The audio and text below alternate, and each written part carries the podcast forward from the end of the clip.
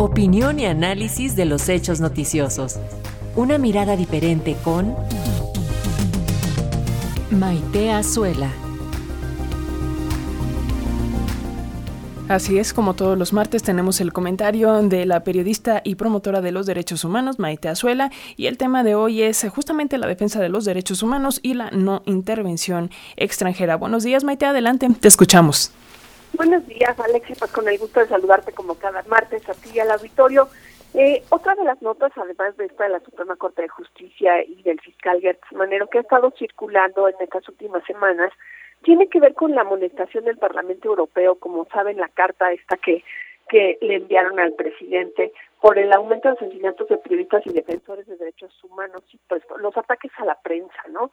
Eh, en realidad, pues, esta situación viene de muy atrás, no nada más de este sexenio, pero evidentemente hay algo en este sexenio que ha intensificado sobre todo la continuidad de los asesinatos en lo que va de este año, que como sabemos, pues, eh, pues en 2022 han sido ya asesinados seis periodistas y bueno, pues esto llamó la atención en este caso del Parlamento Europeo y también eh, de la Organización de Naciones Unidas. Y creo que esto ha tenido pues un debate por lo menos muy potente en redes sociales en donde algunos se inclinan por decir que ningún extranjero tiene por qué opinar sobre lo que pasa en un país o sobre alguna crisis de derechos humanos como puede ser esta justamente en donde se está violentando el derecho a la libertad de expresión de la manera más dramática. Y quienes opinan que pues son bienvenidas las amonestaciones, las sugerencias, eh, los llamados de atención, de gobiernos extranjeros cuando se trata de voltear a ver una crisis como esta. Entonces, creo que lo importante aquí, Alexia, es que revisemos no solo eh, cuáles son las relaciones que tiene que tener México en términos de, de liberación y de debate sobre las violaciones a derechos humanos en nuestro propio país y en otros países, sino cuál es el centro de esta discusión que en este caso tiene que ver con la crisis brutal que están atravesando defensores de derechos humanos y periodistas. Eh, primero revisaré la que me parece más superficial y bueno, pues la verdad es que si hay que inclinarse por alguna de las posiciones.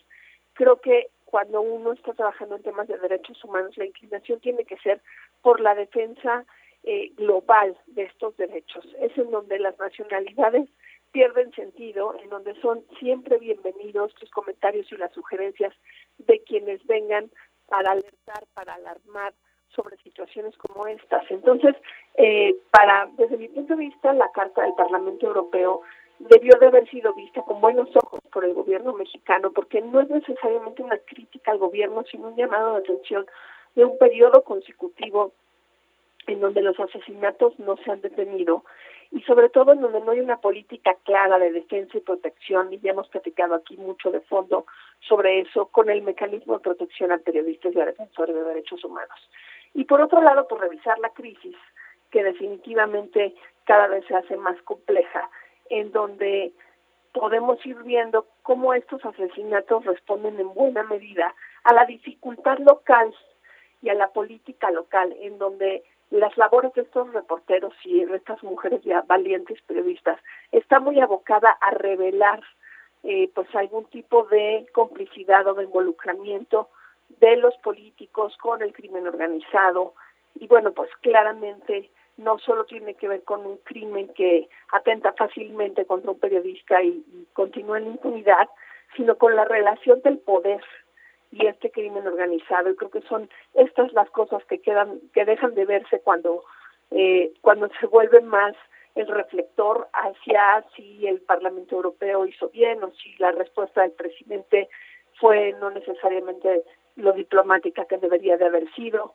Eh, incluso se caricaturiza mucho esta idea de quienes siguen idolatrando a los extranjeros y quienes los desprecian. Creo que no tendríamos que detenernos ahí, creo que tendríamos que revisar eh, pues con total autocrítica qué está pasando con nuestro sistema en donde los informadores pues están ahora sí que ejerciendo la, la carrera más más peligrosa, ¿no? Como lo hemos dicho ya muchas veces, eh, en México es muy peligroso ejercer el periodismo y no se ha hecho nada que radicalmente cambie este peligro. Entonces, centrémonos en lo importante, revisemos el mecanismo de protección de periodistas, entendamos que es la relación de los gobiernos locales con el delito, lo que está provocando esta crisis de asesinatos y, de intimidación para defensores y para periodistas.